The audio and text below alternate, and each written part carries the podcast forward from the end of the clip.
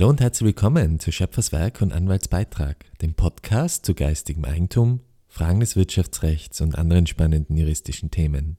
Mein Name ist Dr. Johannes Ziller, ich bin selbstständiger Anwalt in Innsbruck. Nach einiger Wartezeit war es jetzt am Freitag, den 15.12. doch noch so weit, dass das österreichische Parlament eine Novelle zum Gesellschaftsrecht beschlossen hat. Diese Novelle wird mit 1. Jänner 2024 in Kraft treten und bringt nicht nur Neuigkeiten im GmbH-Recht, sondern gleich eine ganz neue Gesellschaftsform, nämlich die flexible Kapitalgesellschaft oder auch Flexible Company genannt. Die flexible Kapitalgesellschaft ist dabei eine Art Hybridform zwischen der GmbH und der Aktiengesellschaft und soll insbesondere für innovative Startups attraktiv sein. Sie soll sich insbesondere dadurch auszeichnen, dass sie die Willensbildung in der Gesellschaft vereinfacht. Es ermöglicht Mitarbeiter durch Unternehmenswertanteile am Erfolg des Unternehmens zu beteiligen und Anteilsübertragungen zu vereinfachen, weil man nicht mehr zwingend zum Notar dafür gehen muss. In der heutigen Folge werde ich also die Grundzüge dieser flexiblen Kapitalgesellschaft zusammenfassen, wobei für zukünftige Folgen da sicher noch genug Gesprächsstoff bleibt, um da auch noch in die Tiefe zu gehen. Wenn wir näher auf die flexible Kapitalgesellschaft eingehen, dürfen wir aber auch nicht die anstehenden Änderungen im GmbH-Gesetz außer Acht lassen, weil das GmbH-Gesetz die rechtliche Grundlage für die flexible Kapitalgesellschaft bildet. Insofern kann man sich also merken, dass die flexible Kapitalgesellschaft nur eine Abwandlung der GmbH ist und überall dort, wo es keine Sonderbestimmungen gibt im Gesetz über die flexible Kapitalgesellschaft, die GmbH-Regeln zur Anwendung kommen. Was ist jetzt neu im GmbH-Gesetz? Da gibt es eine durchaus relevante Änderung, nämlich das Mindeststammkapital der GmbH wird herabgesetzt. Das soll Gründungen vereinfachen. Bisher war es nämlich so, dass eine GmbH bei der Gründung ein Mindeststammkapital von 35.000 Euro aufweisen musste. Zumindest die Hälfte davon, das sind 17.500 Euro, mussten dabei auch bar einbezahlt werden. Das ist eine durchaus signifikante Hürde bei der Gründung einer Gesellschaft. Das hat man auch schon 2014 erkannt und versucht, Gründern das Leben ein bisschen zu erleichtern mit der sogenannten Gründungsprivilegierung. Wenn man diese Gründungsprivilegierung in Anspruch nehmen wollte, hatte man befristet für den Zeitraum von 10 Jahren nämlich die Möglichkeit, nur ein Stammkapital von 10.000 Euro bei der GmbH zu übernehmen und musste darauf die Hälfte, also das sind 5.000 Euro, einzahlen.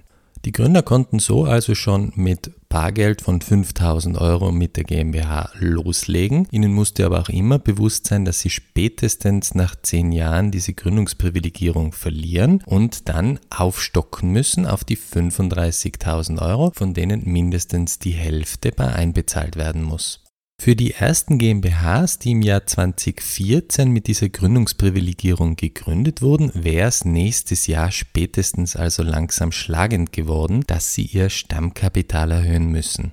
Genau das wird aber jetzt abgeschafft. Es wird nämlich ganz generell das Mindeststammkapital bei der GmbH auf 10.000 Euro herabgesenkt und 5.000 davon muss man bar einzahlen. Wer also bisher eine Gründungsprivilegierung in Anspruch genommen hat, ist nicht mehr dazu verpflichtet aufzustocken. Und wenn man neu gründet, reicht wie gesagt das Mindeststammkapital von 10.000 Euro mit der Bareinzahlung von mindestens 5.000 Euro.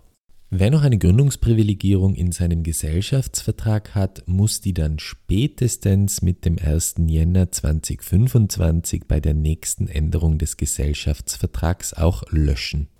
Damit kennen wir also jetzt auch schon das Mindeststammkapital für die flexible Kapitalgesellschaft. Das ist nämlich ganz gleich wie bei der GmbH. Jetzt werden wir so schlagzeilenartig durchgehen, worin sich jetzt die flexible Kapitalgesellschaft von der GmbH unterscheidet. Zunächst hält das flexible Kapitalgesellschaftsgesetz programmatisch fest, dass die flexible Kapitalgesellschaft zu jedem gesetzlich zulässigen Zweck durch eine oder mehrere Personen gegründet werden kann. Die Firma der Gesellschaft hat dann entweder die Bezeichnung flexible Kapitalgesellschaft oder die englische Bezeichnung Flexible Company zu enthalten.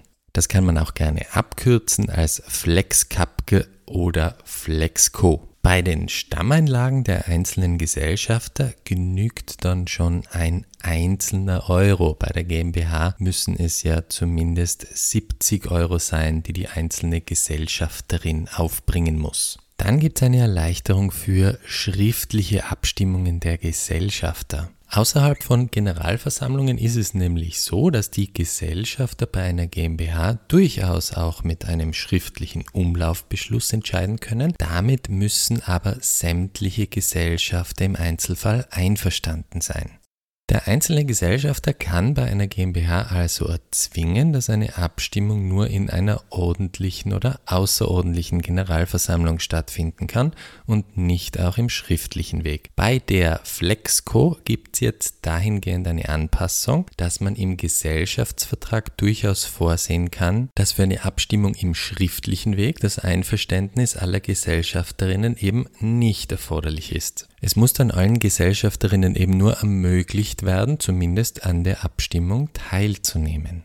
Zur Beurteilung, ob die entsprechende Mehrheit eingehalten wird, kommt es dann auch nicht auf die abgegebenen Stimmen drauf an, sondern auf die Gesamtheit aller den Gesellschafterinnen zustehenden Stimmen. Außerdem wird es allen Gesellschafterinnen ermöglicht, eine sogenannte uneinheitliche Stimmabgabe vorzunehmen. Bisher konnten Gesellschafterinnen ihre Stimmen also nicht aufteilen. Sie mussten also einheitlich entweder für oder gegen einen Antrag stimmen. Wie kann man überhaupt auf die Idee kommen, uneinheitlich abzustimmen? Das könnte sich dadurch ergeben, dass man einen Teil seines Geschäftsanteils treuhändig für jemanden anderen hält und der Treugeber in dieser besonderen Konstellation dann einfach einer anderen Meinung ist, wie abzustimmen ist. Insofern hat man hier also die Möglichkeit, uneinheitlich abzustimmen und seine Stimmen aufzuteilen. Eine ganz wesentliche Abweichung vom GmbH-Recht ergibt sich jetzt bei der Flexco durch die sogenannten Unternehmenswertanteile. Der Gesellschaftsvertrag kann jetzt vorsehen, dass solche Unternehmenswertanteile ausgegeben werden, sofern sie 25% des Stammkapitals nicht erreichen. Woher kommt diese komische Grenze gerade unter 25%? Das ergibt sich aus einer anstehenden Änderung der EU-Geldwäscheverordnung, die schon bei einem Anteilsbesitz von 25 Prozent von einem wirtschaftlichen Eigentum ausgeht. Um diese Grenze nicht zu erreichen, wollte man also genau unter den 25 Prozent bleiben. Was ist jetzt aber der Sinn von so einem Unternehmenswertanteil? Gerade Startups haben oft das Bedürfnis, ihre Mitarbeiter schon auch am Erfolg des Unternehmens beteiligen zu wollen, ohne dass den Mitarbeitern dabei aber auch ein Stimmrecht zusteht. Genau diese Erfordernisse erfüllt jetzt der Unternehmenswertanteil. Mit dem ist kein Stimmrecht in der Generalversammlung verbunden, aber im Fall eines sogenannten Exits, wenn also die Geschäftsanteile an dem Startup an einen Investoren beispielsweise verkauft werden, können die Mitarbeiter jetzt an diesem erzielten Verkaufspreis mit profitieren. Das wird dadurch garantiert, dass im Gesellschaftsvertrag zwingend vorzusehen ist, dass die Unternehmenswertbeteiligten ein Mitverkaufsrecht haben, wenn die Gründungsgesellschafterinnen ihre Geschäftsanteile mehrheitlich veräußern. Auf Neudeutsch ein sogenanntes Tag-along-Recht. Das soll den Unternehmenswertbeteiligten also die Möglichkeit geben, immer dann, wenn die Gründer aussteigen, auch mit auszusteigen und dabei auch denselben Preis zu erzielen für die Geschäftsanteile, wie es die Gründer können. Durch diese Möglichkeit der Beteiligung am Exit versprechen sich dann viele Gesellschafter auch mehr Einsatz von den Mitarbeitern, weil sie selber vom Erfolg des Unternehmens profitieren können. Ein Stimmrecht geht, wie gesagt, mit dem Unternehmenswertanteil aber nicht einher. An Generalversammlungen dürfen Sie aber auch durchaus teilnehmen, wenn Sie schon nicht stimmberechtigt sind und sind auch über die Ergebnisse von schriftlichen Abstimmungen zu informieren.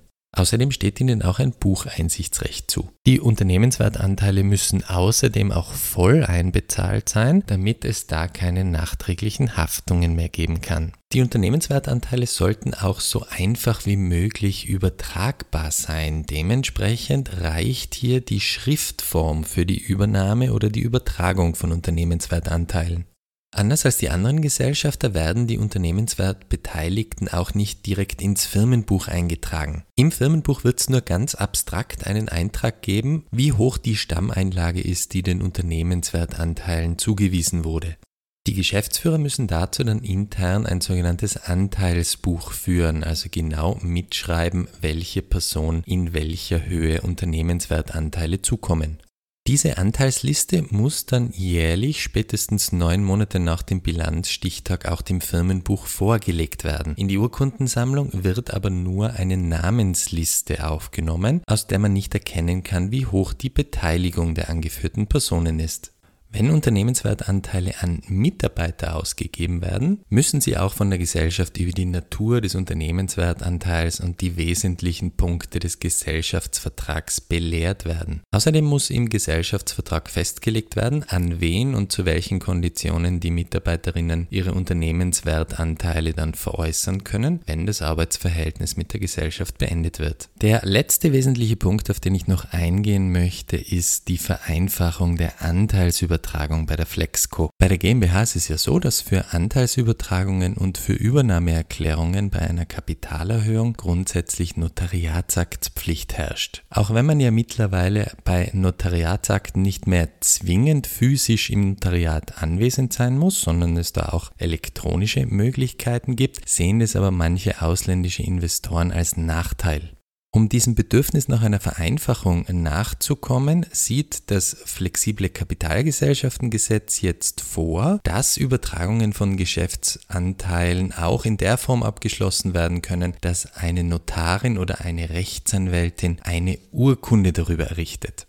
Die Notarin oder die Rechtsanwältin haben dabei die Zulässigkeit der Anteilsübertragung zu überprüfen und beide Parteien über die Rechtsfolgen ihrer Erklärungen und mögliche weitere Voraussetzungen für die Wirksamkeit der Übertragung zu belehren. Man muss also nicht mehr zwingend zum Notar, sondern kann sich auch an den Rechtsanwalt seines Vertrauens wenden. Es gäbe jetzt darüber hinaus durchaus noch einige spannende Aspekte der Flexco, die mir aber für diese Einführungsfolge zu weit führen. Es gibt zum Beispiel noch Regelungen dazu, ob die Gesellschaft eigene Geschäftsanteile erwerben darf, wie eine bedingte Kapitalerhöhung stattfinden kann oder welche sonstigen Finanzierungsformen die Flexco nutzen darf. Außerdem wird die Möglichkeit geschaffen, eine GmbH in eine Flexco umzuwandeln. Auf all diese Dinge werde ich aber erst zur gegebenen Zeit näher eingehen. Da gibt es also sicher noch einiges Spannendes zu entdecken.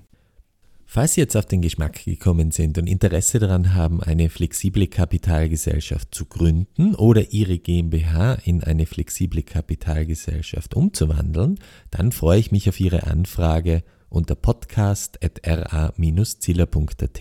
Weitere spannende Podcasts zu Business-Themen finden Sie übrigens auf diebusinesslounge.at. Vielen Dank fürs Zuhören und bis zum nächsten Mal.